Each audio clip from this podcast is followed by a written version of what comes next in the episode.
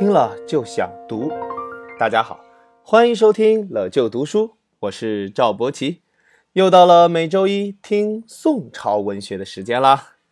上周停更一次，非常抱歉，因为啊，我们家呢出了大事儿，想必好多同学都听说了吧，也已经有好多老师上课的时候义务帮我宣传了。喜报喜报！赵博奇老师生孩子啦！赵博奇老师生孩子啦！哎呀妈呀，我呀拼了老命也生不出孩子来呀！哈哈。不过我们家倒是有孩子了。十二月三号下午三点三十五分出生的，七斤三两，小肥妞一个，大名叫赵魏乙，小名呢叫彩彩，取自《诗经》。蒹葭采采，白露未已。哎呀，希望长大以后啊，能成为一个大美妞。哈哈。另外呢，偷偷告诉大家，这个名字呀，还有一个隐藏含义。未已，文言文意思呢，就是没完，就是以后啊，还可以再生一个，是吧？这不都放开二胎了吗？没完嘛。哈哈哈。要是等他长大了。知道自己的名字意思是赵没完，他会不会这辈子都跟我没完呀？哎呀，待会儿呢，他要是配合，我让他给大家打个招呼。上周，哦不对，已经是上上周了。上上周讲到了欧阳修传奇的读书和科举考试经历，又有听得非常认真的同学啊，给我提问了：老师，古代女孩子不是不读书吗？为什么欧阳修的妈妈还可以教欧阳修写字呢？哎，这个问题提的好啊！不过这个问题啊的前提呢不太准确。古代的底层老百姓肯定是不读书的，不管男孩还是女孩。但是中上层家庭啊，不少女孩子还是多多少少会读一些书的，尤其是家庭思想开明的，更是鼓励读书。比如东晋时期的谢道韫。南北宋之交的李清照，那都是中国古代出了名的才女啊。《红楼梦》里面一大家子女孩，虽然有一些不读书，但是绝大多数也都是腹有诗书气自华，才华横溢啊。因此，欧阳修的老妈能教欧阳修写字，并不是一个很奇怪的事情。欧阳修也出生在大家庭嘛。好了，这个问题给大家解释到这里了。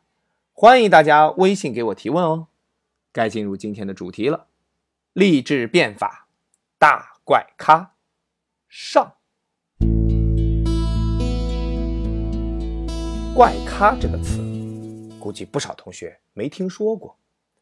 这个词儿啊，源于台湾，在台湾俚语中，“咖”就是角色的意思。台语里的大咖就是大角色，怪咖。就是脾气古怪、行为奇特的角色。我们今天的主人公王安石，绝对是一个重量级的大怪咖。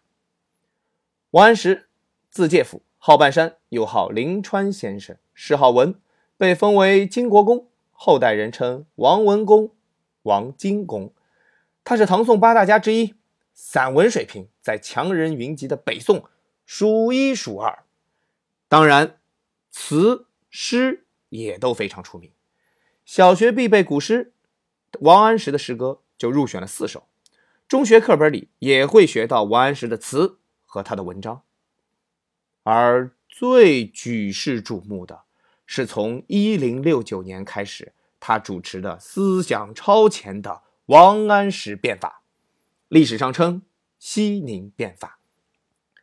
政治上的事情啊，大家还不太好懂。今天我重点给大家讲讲他生活中的故事，正经也好，八卦也好，让大家能感受到一个有温度的北宋文坛怪咖。宋仁宗庆历元年，公元一零四一年，二十岁出头的王安石参加科举考试。科举考试万里挑一，竞争激烈，我就不再多说了。不过，这对于从小刻苦读书的王安石来说，确实是小菜一碟。科举考试内部排名出来了，第一名王安石，第二名王圭，第三名韩绛，第四名杨志。注意啊，这杨志可不是《水浒传》里那个青面兽杨志哈。这个“志”字儿大家可能没见过，是宝盖头底下一个真假的“真”。这是个内部排名，皇上还没过目呢，没几个人知道。这第四名杨志啊，有点沉不住气了。他是当朝宰相的亲戚，托宰相大人呢帮他打听打听，是吧？考了第几名啊？宰相上朝的时候啊，偷偷的瞄了一眼，正好看到内部排名，这杨志啊第四名，赶紧跟杨志说：“你是第四名。”杨志这时候正跟一帮哥们在酒楼里喝酒呢，一听到这个，拍案而起，说了一句。不知哪头驴抢了我的状元！哎呀，这素质太差了，没考上第一名就骂人呐！这真应该来学学我们大语文课了，是吧？爱上语文做有修养的人，这修养不行啊！哎呀，不过也不能完全怪他。杨志没考之前呢，大家都认为他绝对能拿状元的，这下没拿成，杨志也很着急呀。不过那是个内部排名，我都跟大家说了，皇上还没过目呢。一般大臣们的建议，皇上是不会随便修改的。但是王安石的文章里吧，有几句话说着不太中听，因为是来教育皇上的。你想，王安石才二十岁，皇上都三十岁了，王安石科举考试写文章还教育皇上，皇上看了肯定不高兴。于是他就跟大臣们说啊，这个王安石。不能当状元，拿第二名的卷子来。第二名王圭的文章呢倒是不错，不过是个在职的考生，就是已经当上很小的小官了，还努力参加科举考试，希望以后能当大官。宋朝规定，在职考生不能当状元，于是拿来第三名韩将的，还是在职的，好吧？看看第四名杨志。杨志是应届考生，不是在职的。好，把杨志和王安石的名次换一下，杨志第一，王安石第四。于是，搞笑的事情就出现了。还记得杨志刚才的破口大骂吗？不知道哪头驴抢了我的状元？呵呵，杨先生，您就是那头驴呀！哈哈。相比之下，这个被第四名的王安石太冤了，他才应该骂，他才应该抱怨。可是王安石出奇的淡定，这有什么？第一名和第四名又有什么区别呢？考上了做官，为老百姓服务，都是一样的，考上就好嘛。王安石这辈子从来没有抱怨过这个事情，可见他宽阔的心胸。跟那个小肚鸡肠的杨志比起来，王安石一看就是个大人物。淡泊名利，心胸开阔，这是伟大人物养成的第一步。科举考试考得不错，王安石顺利的走上了他的做官之路。王安石开始啊，在地方当官的时候，有个毛病啊，这个毛病呢要打上引号，他呀。特别爱学习，尤其到了工作以后，还是一如既往的像当时做学生的时候那样认真刻苦的学习。他晚上读书读得很晚，常常读到凌晨三四点钟，而早上七点又要去上班了，每天就睡四个来小时。当然，早上出门前的自我清理工作就有些来不及了，不洗脸，不刷牙，不吃早饭，不梳头，衣冠不整。头发蓬乱就去上班了。这要是不知道的，还以为他是叫花子呢。当时的他的上司呢是韩琦，这个韩琦很厉害，后来做了三朝宰相。韩琦这个人特别注重仪表，见不得这邋里邋遢的人。王安石半夜苦读，早起邋遢，那这韩琦一次两次可以原谅，五次六次看得多了吧，心里就很不爽。这小子。昨晚指不定去哪个网吧玩游戏去了呢，是吧？熬夜玩游戏，早晨起来就这样子了。他肯定想不到王安石这么一个二十出头的年轻人，参加工作以后还有那么旺盛的学习热情。终于有一天，忍不住了，把王安石叫到办公室来跟他谈话。小王，你怎么搞的呀？啊，少壮不努力，老大徒伤悲的名句你没听过呀？你们年轻人应该抓紧时间，刻苦学习，努力工作，别一天到晚的在网吧打游戏，把自己搞成这么副臭烘烘的样子。这事儿要是发生在一般的年轻人身上，赶紧得解释呀！领导，昨天晚上我看书。领导，昨天晚上我写文件来着。肯定得跟领导详细的汇报汇报，解释解释嘛。说不定领导转怒为喜，还表扬你呢。王安石这个人也很奇怪，他的个性不是这样的。剽悍的人生不需要解释，解释什么？王安石性格很倔强，而且在内心里面一旦拿定了主意，是绝对不动摇的。他下班跟同事说：“韩琦不了解我，我这个人对不了解我、不理解我的人，我懒得跟他解释，我该怎么样就怎么样。”清者自清。后来，王安石调到中央做官了。这次顶头上司呢是包拯，哎，就是那个电视剧里面经常放的包青天。有一次啊，包拯请属下那么多人吃饭，司马光啊，就是那个小时候砸过缸的那个司马光，和王安石当时都是包拯手下，都坐在了酒桌上。吃饭是要喝酒的。上司包拯让你喝酒，你敢不喝吗？喝不喝？喝。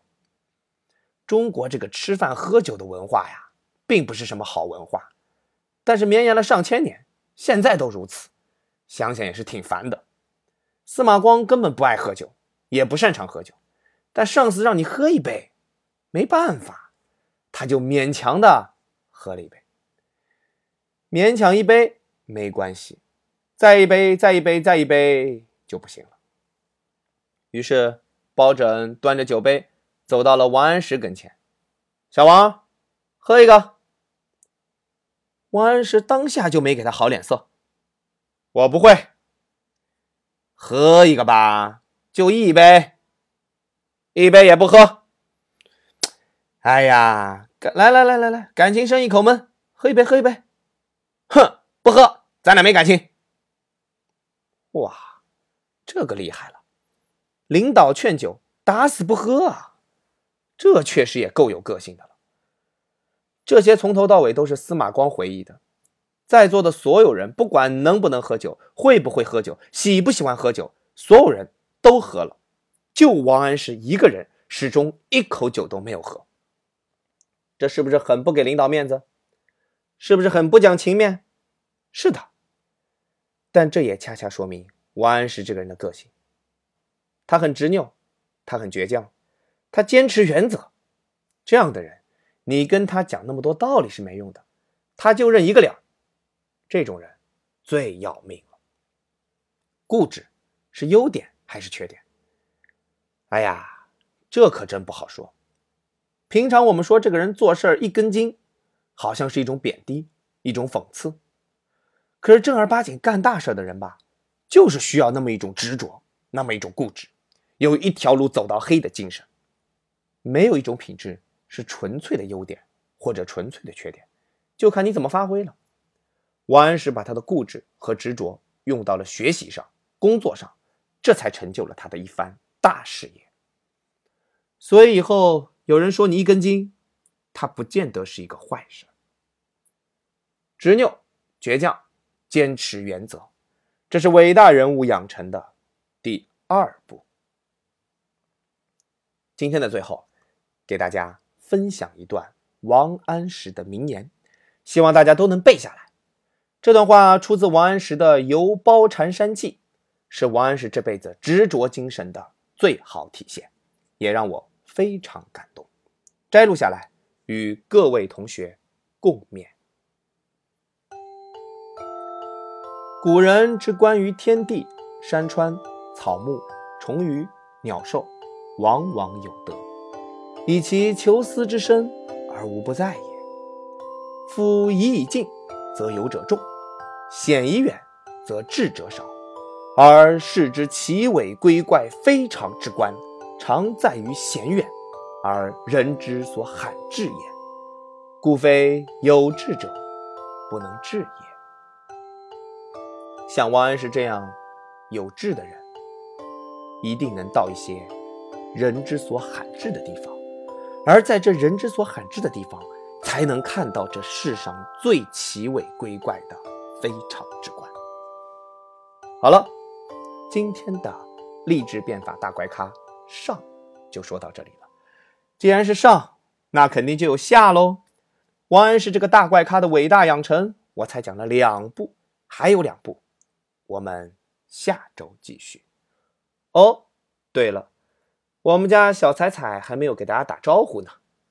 下面请彩彩同学给大家打个招呼，大家掌声鼓励。哎